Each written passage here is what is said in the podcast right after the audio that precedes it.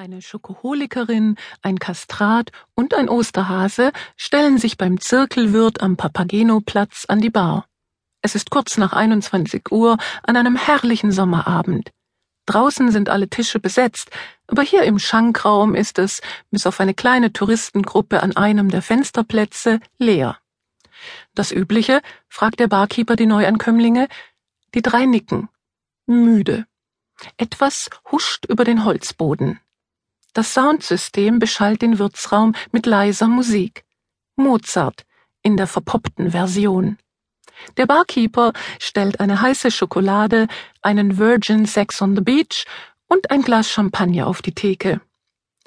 Eine Bitte, lispelt der Osterhase. Ließe sich eventuell die Musik aushalten. Wenn ich noch einen einzigen Ton Mozart höre, kriege ich einen Freikrampf. In diesem Moment gellt jemand auf. Laut, sehr laut. Es ist eine der Touristinnen am Fenster.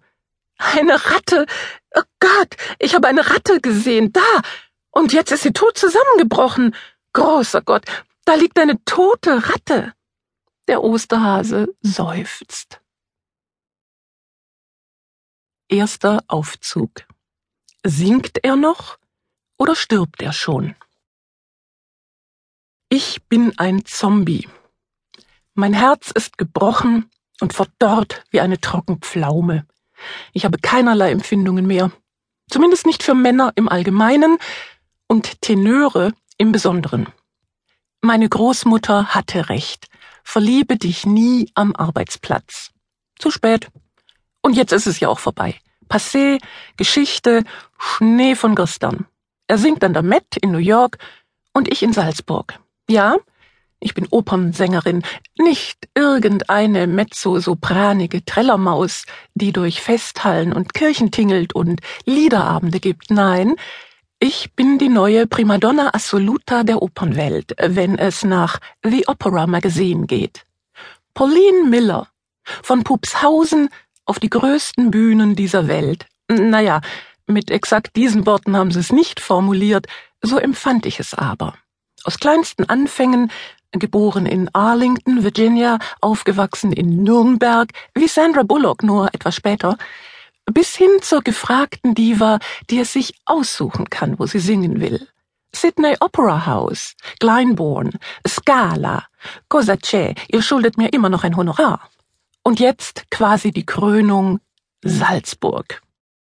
Als Kind hat mich meine fränkische Großmutter mütterlicherseits in den Sommerferien hin und wieder mit auf einen Tagesausflug in die Stadt an der Salzach genommen, damit ich das Flair in mich aufsaugen konnte. Und später haben wir uns im Fernsehen die Aufführungen angeschaut. Damals habe ich beschlossen, Sängerin zu werden und einmal im Leben bei den Festspielen aufzutreten. Hat geklappt. Ich bin hier und wäre doch viel lieber in New York bei. Nein, denk an etwas anderes sofort. Ich muss mich zusammenreißen, meinen Liebeskummer im Kellergeschoss meiner Seele wegsperren. Schließlich bin ich Profi. Außerdem kneift mein Reifrock. Liebste Millerin, alles in Ordnung? Luigi Pescarelli, eine runde, stark behaarte Kugel von einem Mann, kommt auf mich zugekullert. Er inszeniert heuer die Entführung aus dem Serai. Ich war seine Wunschkandidatin für die Rolle der Konstanze, wofür ich ihm eigentlich dankbar sein müsste, aber wenn er mich noch einmal Millerin nennt, klatsche ich ihn mit der flachen Hand ungespitzt in den Bühnenboden des großen Festspielhauses, was weiter nicht schwer sein sollte, weil meine Rechte, aufgrund meiner Statur, das ist, was böswillige Kolleginnen gern eine Männerpranke nennen, und Luigi trotz seiner Kugelform mit Kleidern maximal so viel wiegt wie momentan allein meine Perücke.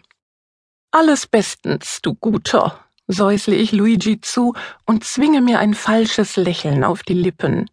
Wir haben eben die Kostümprobe hinter uns gebracht und das Ganze einmal mit Maske durchgesungen. Proben mit Luigi kosten Nerven. Er schwört auf die Karteikartenmethode. Auf jeder Karte steht eine Regieanweisung.